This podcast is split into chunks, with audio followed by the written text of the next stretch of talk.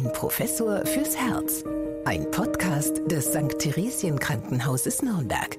Herzlich willkommen zu unserem Podcast Ein Professor fürs Herz rund um die Herzgesundheit mit Professor Dieter Ropers, Chefarzt der Medizinischen Klinik für Kardiologie und internistische Intensivmedizin am St. Theresien Krankenhaus Nürnberg und Anja Müller. Ja, lieber Dieter, ich freue mich, dass du wieder da bist. Ich freue mich auch, auch wenn ich noch gar nicht so richtig weiß, was mich heute erwartet. Ja, naja, äh, wir haben ja schon mal ein paar Fragen vorausgeschickt sozusagen, oder ich habe ein paar Fragen an dich vorausgeschickt, denn vor einigen Wochen haben wir uns an dieser Stelle über Herz und Zucker unterhalten und da habe ich gedacht, da liegt es doch nahe, dass wir heute mal das Salz unter die Lupe nehmen. Und ähnlich wie beim Zucker kann man schon mal vorausschicken, dass unser Körper Salz braucht, denn bereits im antiken Rom sagte man, auf Gold kann man verzichten verzichten, nicht aber auf Salz. Welche Rolle spielt denn Salz für unseren Körper? Ja, ohne Salz ähm, können wir nicht leben. Und das äh, hat man eben ja auch frühzeitig erkannt. Und ähm, Salz war ja tatsächlich in, den, in vielen Jahrtausenden ein besonders ähm, gesuchter ähm, ja, Substanz. Äh, es gab ja die Salzstraßen, ja, wo dieses ja über viele 1000 äh, Kilometer auch zum Teil transportiert worden ist. Also damit konnte man auch viel Geld verdienen, weil es eben ein sehr wertvoller ähm, Stoff ist, der eben unverzichtbar ist. Ohne Salz geht's nicht. Salz reguliert bei uns den Flüssigkeitshaushalt, den Säurebasehaushalt. Es ist bei der Reizübertragung von Nerven und ähm, Muskelzellen zum Beispiel ein integraler Bestandteil, damit wir einfach funktionieren und äh, auch für die ähm, ja, Verdauung und für den Aufbau der Knochen spielt es eine ganz zentrale Rolle. Also ohne Salz geht es einfach nicht. Ja, und der Körper eines Erwachsenen enthält etwa 150 bis 300 Gramm Speisesalz und benötigt täglich ein bis drei Gramm Salz als Ausgleich, also auch für den Verlust durch Schweiß oder Tränen oder Ausscheidung. Wie regelt denn der Körper den Salzgehalt im Organismus?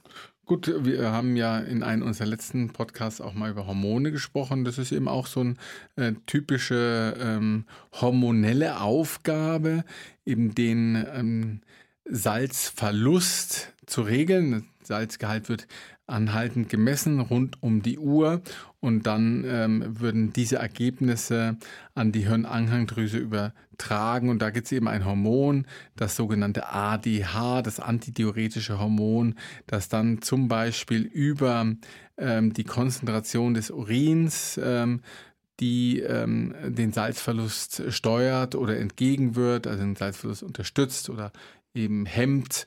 Ähm, also das ist ähm, ist eigentlich relativ präzise geregelt und dann haben wir natürlich auch mal Durst. Ja, und äh, durch das Trinken und das Essen nehmen wir wieder Salz auf uns, äh, dem wir, das wir sonst ja verlieren. Also ähm, die, der Salz, die Salz, ähm, Haushalt, ähm, der ist eigentlich relativ gut überwacht und gut geregelt bei uns im menschlichen Körper. Ja, und dann gibt es ja immer diese Infusionen im Krankenhaus, da gibt man den Patientinnen oder Patienten Kochsalzlösung. Warum ist das denn eigentlich? Ja, Kochsalz entspricht dann ähm, diese isotonische Kochsalzlösung, 0,9 Prozent. Ähm, Natriumchlorid entspricht eigentlich äh, so einem ein sehr neutraler Flüssigkeit. Also das ist jetzt nicht äh, damit, das ist nicht jetzt um äh, Salzverlust ähm, auszugleichen, sondern es ist tatsächlich eher dazu da, Flüssigkeitsverlust auszugleichen. Mhm. Deswegen spricht man von isotonischer Kochsalzlösung.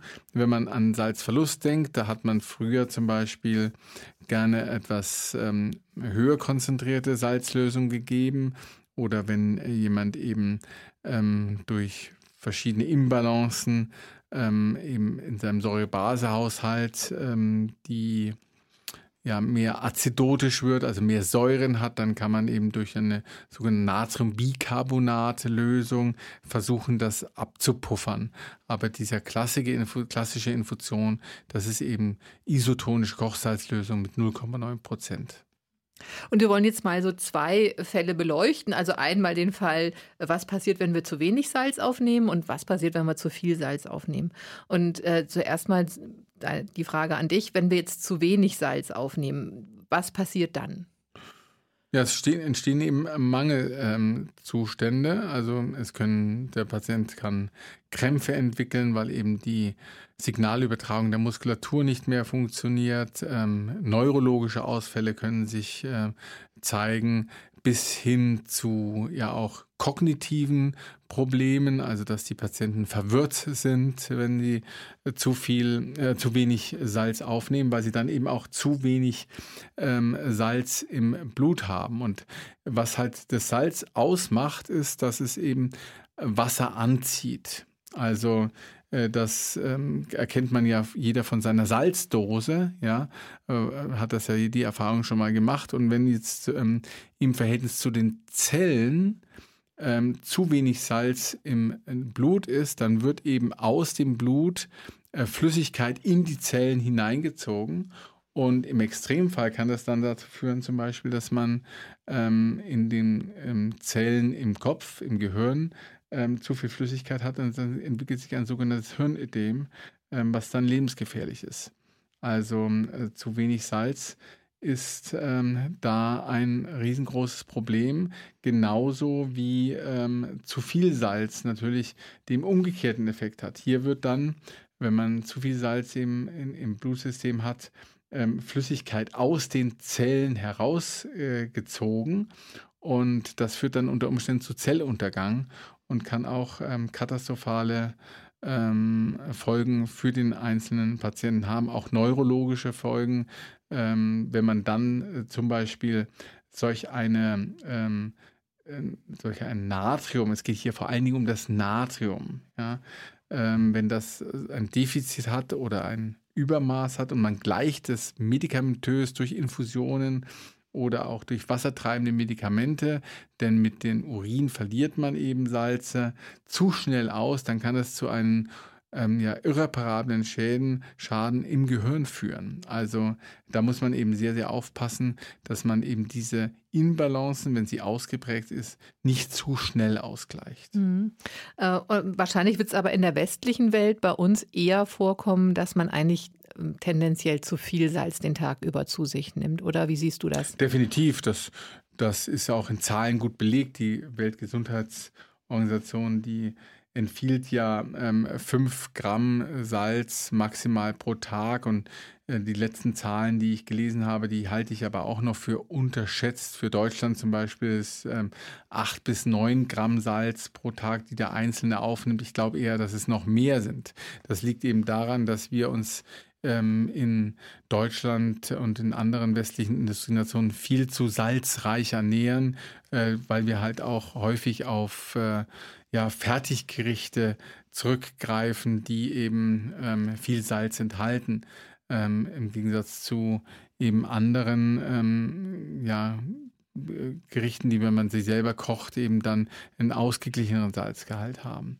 Und es gibt eben auch viele versteckte Salze, ähm, wo man eigentlich gar nicht dran denkt, äh, dass das jetzt ähm, sehr viel Natriumchlorid enthält. Denn nochmal entscheidend ist eben äh, das Natrium, äh, das hier für diese ganzen Körperfunktionen mitverantwortlich ist, neben Kalzium und Mineralstoffen natürlich. Aber wenn wir jetzt von zu viel Salz sprechen, dann sprechen wir von zu viel Natrium. Und äh, zu viel Natrium, salzreiche Ernährung zum Beispiel, hat ja gerade im Hinblick auf die Volkserkrankung arteriellen Hypertonus eine ganz zentrale Rolle. Also ähm, Bluthochdruck. Bluthochdruck, ganz genau.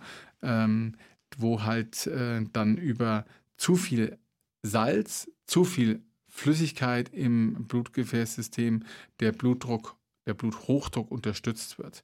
Und ähm, hier ist durch die, allein durch die Reduktion des Salz, ähm, ähm, Aufnahme auf eben die empfohlenen 5 Gramm pro Tag maximal kann man sich im Prinzip ein Antihypertonikum sparen. Und das ist natürlich auch irgendwo etwas, was für den einen oder anderen das Essen äh, nochmal ähm, schmackhafter macht und deswegen ist Salzverzicht gar nicht mal so einfach. Wer isst schon gerne sein Frühstücksei, ohne nochmal ein bisschen nachzusalzen? Ja, also das äh, finde ich auch immer sehr eindrücklich bei deinen Vorträgen äh, vor Patientinnen und Patienten zum Thema Blutdruck oder Bluthochdruck, wenn du auf das Thema Salz zu sprechen kommst, weil man da eben durch den Salzverzicht sehr viel bewirken kann. Und dann zitierst du da ja auch immer eine sehr eindeutige äh, Studie aus China. Und wen haben denn die Forscherinnen da untersucht und mit welchem Ergebnis? Also das beeindruckt mich jedes Mal, wenn du diese Folie auflegst. Na gut, das ist die SALT-Studie, also äh, zu Deutsch Salz-Studie. Und die haben ähm, einfach eine Vielzahl, ich glaube 600 ähm, nicht Patienten, sondern die haben 600 Orte, kleine Dörfer genommen und haben die Dörfer sozusagen eingeteilt in Dörfer, die sich salzarm ernährt haben und Dörfer, die einfach weiter wie bisher ähm, sich ernährt haben. Und weil das einfach besser kontrollierbar ist, wenn man den ganzen Ort äh, eben entsprechend ähm, in so eine Studie einschließt und dann auch in einen bestimmten Studienarm. Und man hat eben festgestellt, dass äh, in den ähm, Orten, wo man sich salzreich ernährt hat, ähm, auch Schlaganfälle sehr, sehr viel häufiger aufgetreten sind als in den Orten, wo man eben auf äh, den Salzkonsum geachtet hat. Also das ist ein deutliches Zeichen, äh, wie sich dann der Blutdruck im Endeffekt auch noch auf äh, solche äh, katastrophalen Ereignisse auswirken kann. Und die haben natürlich auch bei diesen äh, beteiligten Dörfern, äh, bei den Einwohnern, einen Blutdruck gemessen und der war in den Dörfern mit der ungebremsten oder freien Salzkonsum äh, viel, viel höher als in denen, die im salzarm sich ernährt haben. Und es ist eine ganz einfache Maßnahme. Keiner nimmt gern Tabletten. Jedes Mal muss man über auch Bluthochdrucktabletten diskutieren und man kann sich eben viel ersparen, indem man eben ähm, Fleisch, Eier, Milch, Getreide, Obst und Gemüse, äh, die von Natur aus salzarm ist, mehr Wert drauf legt, als wenn man halt äh, Brot, Wurst, Käse, Pizza und andere Fertiggerichte äh, zu sich nimmt. Ne? Dann kann man auf die Weise, wie gesagt, Medikamente, Tabletten sparen. Einfach durch eine Umstellung des Verhaltens. Mhm. Und unser Gesundheitsminister Karl Lauterbach sagt ja auch immer, er ernährt sich konsequent salzarm. Also schon immer. Das ist also auch so was, was so eine oberste Gesundheitsregel für ihn ist. Ja, das macht ja auch Sinn. Ja. Also wie gesagt, man braucht ja, man braucht ja ähm, nicht viel Salz. Das ist nicht viel. Fünf Gramm hat man sehr schnell erreicht, ja. Ähm, und dann ist man eigentlich schon drüber. Also man muss da schon gucken. Also äh, tatsächlich ist es so, dass ich wahrscheinlich ähm, mich, was den Salzaufnahme äh, betrifft, eher ähm, noch verbessern könnte. Allerdings muss ich auch sagen, ähm, dadurch, dass ich doch regelmäßig ähm, auch mich körperlich ähm, fordere, verliere ich natürlich am Tag auch eine mhm, ganze Menge mhm. Salz. Das muss man wissen.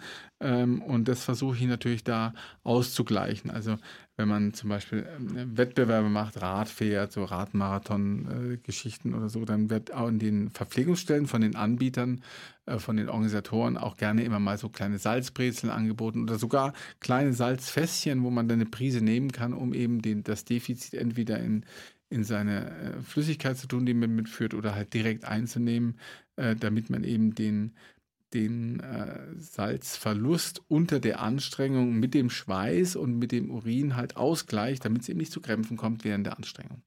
Und äh, im Reformhaus äh, gibt es ja auch ähm, ja, einen Salzersatz, kann man sagen, ein sogenanntes Blutdrucksalz.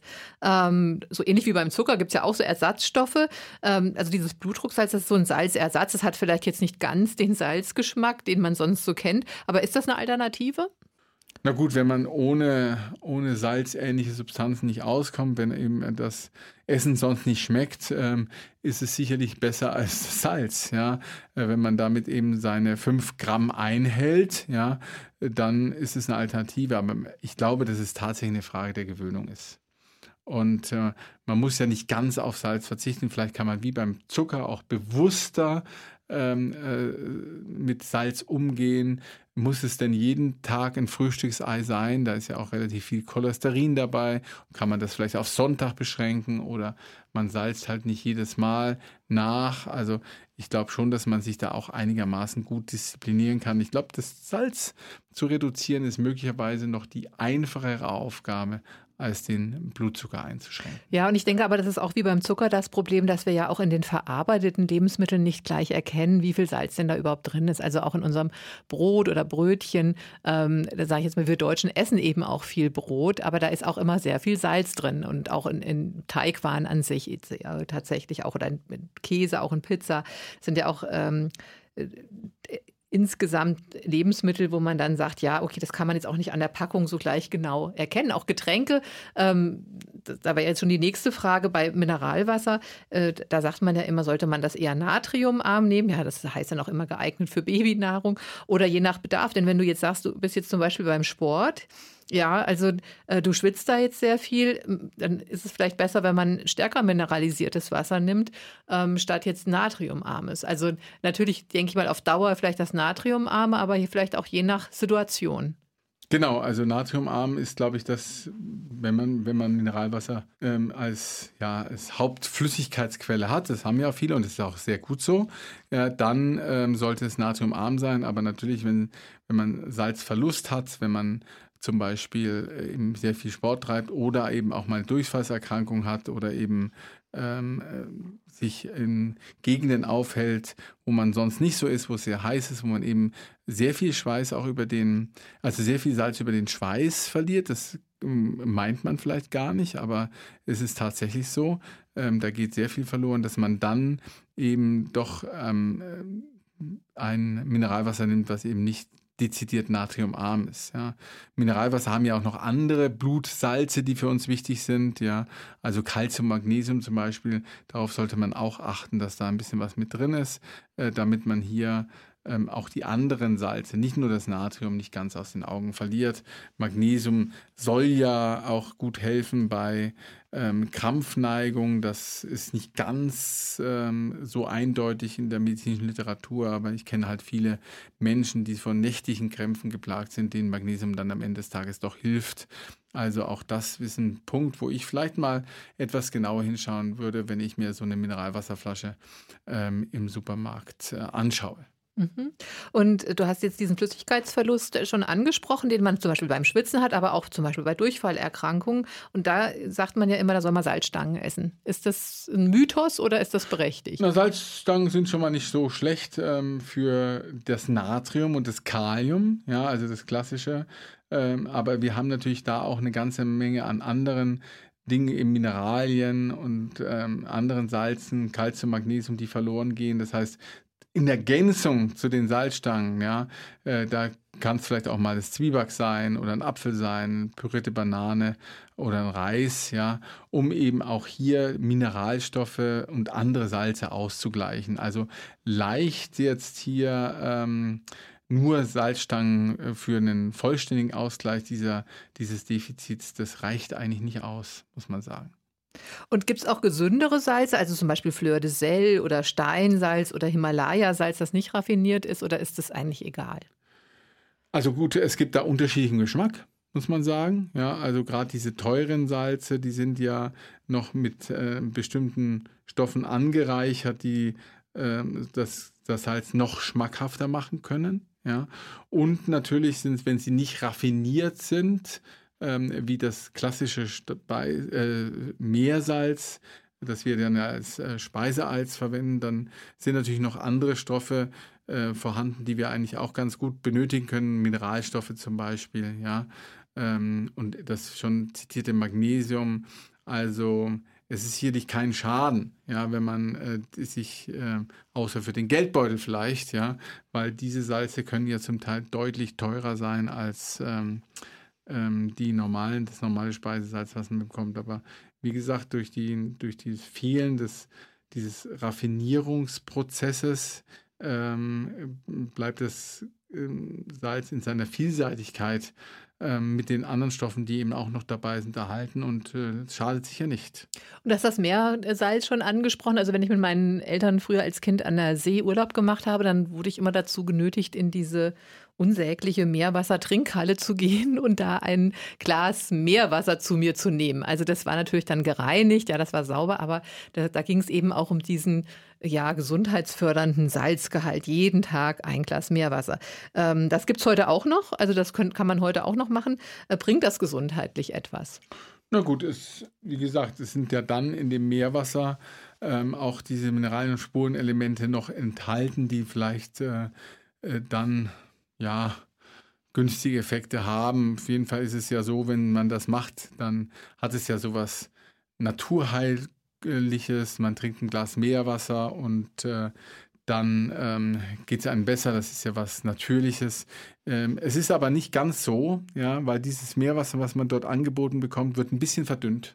Mhm. Ja, weil äh, reines Meerwasser das ist auf Dauer nicht gut erträglich, selbst wenn man es nur ein Glas trinkt. Und nicht umsonst ist es ja so, wenn Sie äh, Schiffbruch erleiden ja, und dann mit Ihrem Floß unterwegs sind und drei Wochen ähm, auf so ein Meer ähm, warten müssen, bis Sie irgendwann mal gerettet werden. Ähm, das Trinken von Meerwasser führt nicht dazu, dass Sie vor dem Verdursten, äh, dass man vor dem Verdursten gerettet wird, sondern das Gegenteil ist der Fall. Meerwasser führt zu einer Austrocknung, weil es eben dann, wie ich eingangs schon skizziert habe, äh, es, man hat dann zu viel Natrium in den, in, im Blut und das äh, führt dazu, dass eben ähm, Wasser aus den Zellen herausgenommen wird und das überlebt man nicht. Mhm. Also von Meerwasser kann man sich nicht, kann man den Flüssigkeitshaushalt nicht ähm, ausgleichen. Das geht nicht. Ja, und das ist ja natürlich auch immer die große Tragik und das Brutale an so Schiffbrüchigen, dass man praktisch äh, umgeben ist von Wasser, aber man darf es nicht trinken. Also man sieht es ja dann auch immer dass, äh, in irgendwelchen Abenteuerserien, ja, da wird dann das Regenwasser aufgefangen, man versucht es irgendwie, weil das Meerwasser eben, das, das weiß jeder, der, der äh, schon mal irgendwelche äh, Abenteuerfilme oder äh, sonst was gesehen hat, äh, das darf man auf gar keinen Fall anrühren. Ja, und Grund ist das Salz. Ja. Also man kommt dann zu, man kann sich da tatsächlich mit Salz vergiften und äh, deswegen weiß ich auch nicht ganz genau, was ich von solchen Meerwassertrinkhallen ähm, ja, halten soll. Auch nicht. Offen gestanden, ähm, äh, du hast es mir im Vorfeld ja schon mal erzählt. Äh, also ich hatte es zum ersten Mal gehört. Aha, also ich aha. mir persönlich, wir waren oft am Meer, weil mein Vater ja aus dem hohen Norden kommt und sehr gerne an der Nord- und der Ostsee war, aber äh, dieses Vergnügen ist mir nicht zuteil geworden. Gut, da hast du auch nicht so viel verpasst, muss ich jetzt tatsächlich sagen. Ja, jetzt kommen wir nochmal zum Speisesalz zurück. Wenn man das kauft, sollte das mit Jod oder Fluor angereichert sein?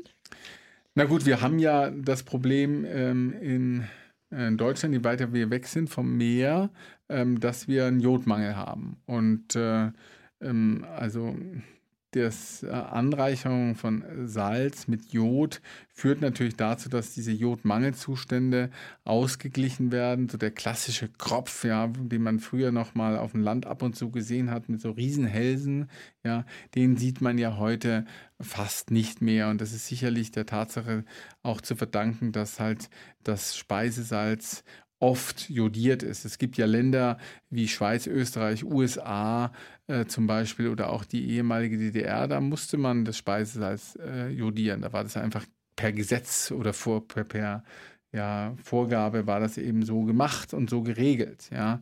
Ähm, ich glaube, in, in Deutschland ist es jetzt nicht gesetzlich vorgeschrieben, aber viele Speisesalze sind eben jodiert und das macht eben auch tatsächlich Sinn, äh, weil wir sind eben nun mal Jodmangelgebiet hier, ähm, gerade hier in, im Süden noch ausgeprägter und äh, deswegen glaube ich schon, dass es eine eine gute Sache ist, wenn man jodiertes Speisesalz zu sich, wenn man sonst eben zu wenig Jod an Bord hat. Ähm, deswegen, äh, meine persönliche Meinung ist ja, wenn ich, wenn ich gucke, wenn ich schaue, brauche ich Salz, dann äh, nehme ich gern jodiertes Salz. Und beim Flur geht es ja um die Zahngesundheit. Da geht es um Karies, ja. Ähm, da ist allerdings, ähm, da ist es allerdings so, dass nicht ganz unumstritten, ob es eben auch so einen sicheren Effekt hat wie äh, beim Jod, also äh, der, wenn man äh, Fluortabletten nimmt, dann ist es wahrscheinlich immer noch ähm, etwas zuverlässiger als ähm, äh, fluoriertes Salz zu nehmen. Ja? Und dann gibt es ja auch noch die Zahnhygiene an sich, das regelmäßige Reinigen der Zähne und auch ähm, zuckerarm ernähren und so weiter, was wir alles schon hier und da mal besprochen haben, was eigentlich im Prinzip auch jeder weiß. Also wenn ich es jetzt prioritär äh, mal ähm, bewerten sollte, würde ich sagen, Jod auf jeden Fall. Fluor, ja, Schaden ist es nicht, wenn man jodiertes, unfluoriertes äh, Speisesalz kauft. Mhm. Ja, vielen Dank, Dieter. Also ich würde sagen, bei dem heutigen Thema waren deine Antworten heute das Salz in der Suppe. Also wenn ich das mal so sagen darf. Und wir haben jetzt auch viel über das Wasser gesprochen. Das nämlich soll unser nächstes Thema sein, Herz und Wasser. Da geht es ums, ums Trinken, ums richtige Trinken. Wie viel soll man trinken? Und da würden wir uns natürlich freuen, wenn Sie uns auch wieder zuhören. Also bis zum nächsten Mal. Wir freuen uns auf Sie. Bleiben Sie gesund äh, und äh, ja, achten Sie auf Ihre Salzaufnahme. Fünf Gramm um hier nochmal diesen Wert in, äh, ja, in den Podcast hineinzustellen. Das sollte das Ziel sein, nicht darüber hinaus. Jetzt geht es ums Wasser im nächsten Podcast. Hören Sie rein, ich freue mich drauf. Ein Professor fürs Herz. Ein Podcast des St. Theresien Krankenhauses Nürnberg.